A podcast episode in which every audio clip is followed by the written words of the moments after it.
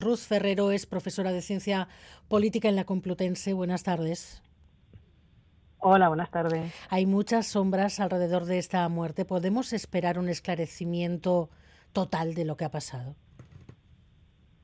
Bueno, yo no, no, me atrevería a especular. Yo creo que, lo menos relevante es eh, la forma en la que ha muerto y, es más relevante saber el contexto en el que ha muerto.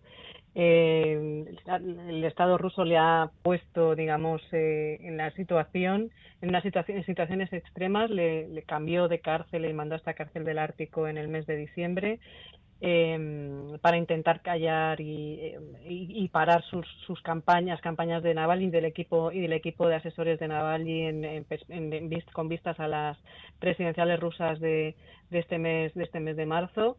Y, y lamentablemente bueno pues las, las, las, situaciones la situación precaria que se vive en esas en esas cárceles bueno pues eh, bien sea por, por razones de tipo natural o inducidas eh, llevado a ese colapso. Bueno, era un poco lo que estaba buscando el Estado ruso. Por eso no creo que, sea tan relevante ver la forma, sino más bien el, más bien el contexto en el que en el que ha, en el que ha fallecido este, este opositor, este opositor ruso. ¿Qué ha significado? Disidente, ¿no? Dicen algunos, porque ¿Qué ha significado Alexei Navalny para, esa, para ese grupo, ese grupo de disidencia, esa parte de la población rusa que no es afecta al régimen de Vladimir Putin?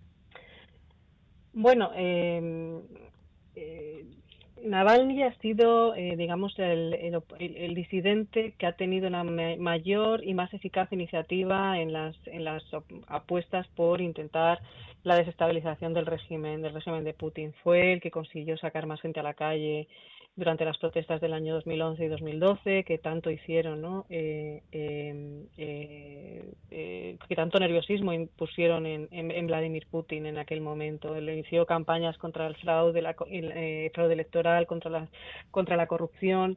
Em, y, y, luego fue capaz de aunar en este equipo en este equipo de, de distintos disidentes eh, pues eh, trabajo conjunto para unir fuerzas eh, en relación con, con, la, con, la, lucha contra, contra el régimen. Tenemos que recordar que ahora mismo eh, los, los, opositores, los disidentes del régimen de Vladimir Putin o se encuentran en colonias penales como en la que estaba Navalny, en el autoexilio o directamente muertos. ¿no?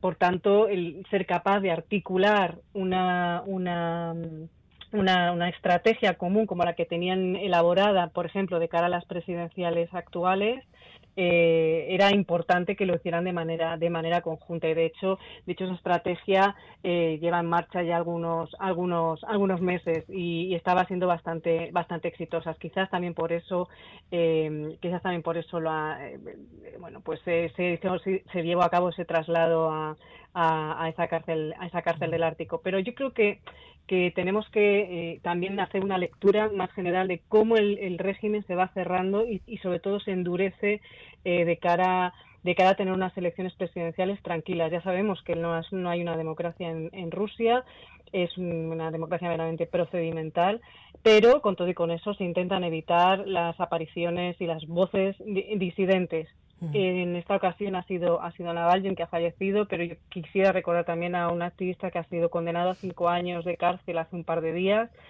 Es un, es un activista antibelicista y marxista, eh, eh, eh, que fue ha sido, ha sido condenado por terrorismo por haber puesto un mensaje en Telegram en relación con el ataque al puente de Kerch del 2022. Es decir, estamos viendo cómo el, el, régimen se va cerrando, cada vez se hace más implacable y cada vez intenta atajar toda la, toda la disidencia, todas las voces, voces disidentes en el marco en el marco del Estado. ¿Si había alguna posibilidad de movilización de la disidencia coincidiendo con estas elecciones, estas próximas elecciones? La muerte de Navalny la ha abortado. Eh, bueno, no, lo que pasa que eh, Navalny era, el opositor que, que mayor capacidad tenía de, de, movilizar, de movilizar a la gente, fundamentalmente de los núcleos, de los núcleos eh, urbanos, ¿no? que es donde, donde realmente tenía, tenía sus bases. No, no en vano, en el año 2013 se presentó a la alcaldía de Moscú y obtuvo prácticamente el 30% de los votos en, en, esa, en esa ciudad. Eh, es muy complicado que en un estado que se, cada vez se cierra más, cada vez es más represor, se pueda poner en marcha y movilizar, digamos, a una gente cantidad de población a la cual no llega la información, porque es verdad que mm, siempre estamos refiriéndonos a esas ciudades grandes, Moscú, San Petersburgo, pero Rusia es muy, muy grande. Los gobiernos occidentales han culpado a Putin de esta muerte. Efectos de esta condena, ninguno, pero justo ahora, cuando se decide la implicación de Europa, de la OTAN con Ucrania, esta muerte puede actuar de alguna manera como acelerador para los que advierten que hay que mantenerse firmes frente a Putin a pesar del cansancio. Bueno, yo creo que yo creo que, que, sí, estamos en un contexto que en el cual estamos viendo que se están incrementando las tensiones y, y, y, los discursos están subiendo subiendo el tono, ¿no? En, en, tanto en Occidente también y también en Rusia lo hemos visto el otro día con la entrevista de de, Vladimir de Vladimir Putin.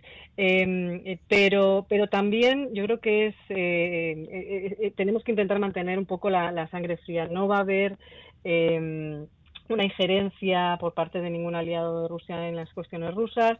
Y lo que sí que estamos viendo es cómo es cómo eh, básicamente el, el, eh, el, régimen de Putin se está cerrando eh, tiene una mejor tiene una mejor mm, tiene una mejor posición en, en, el marco en el marco de la guerra en Ucrania.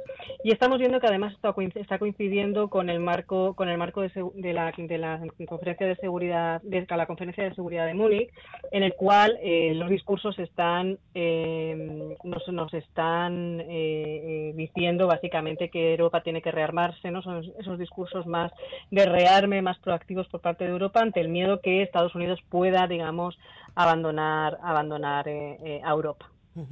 Ruth Ferrero, profesor de Ciencia Política de la Complutense, gracias por atendernos. Buenas tardes. Buenas tardes, adiós.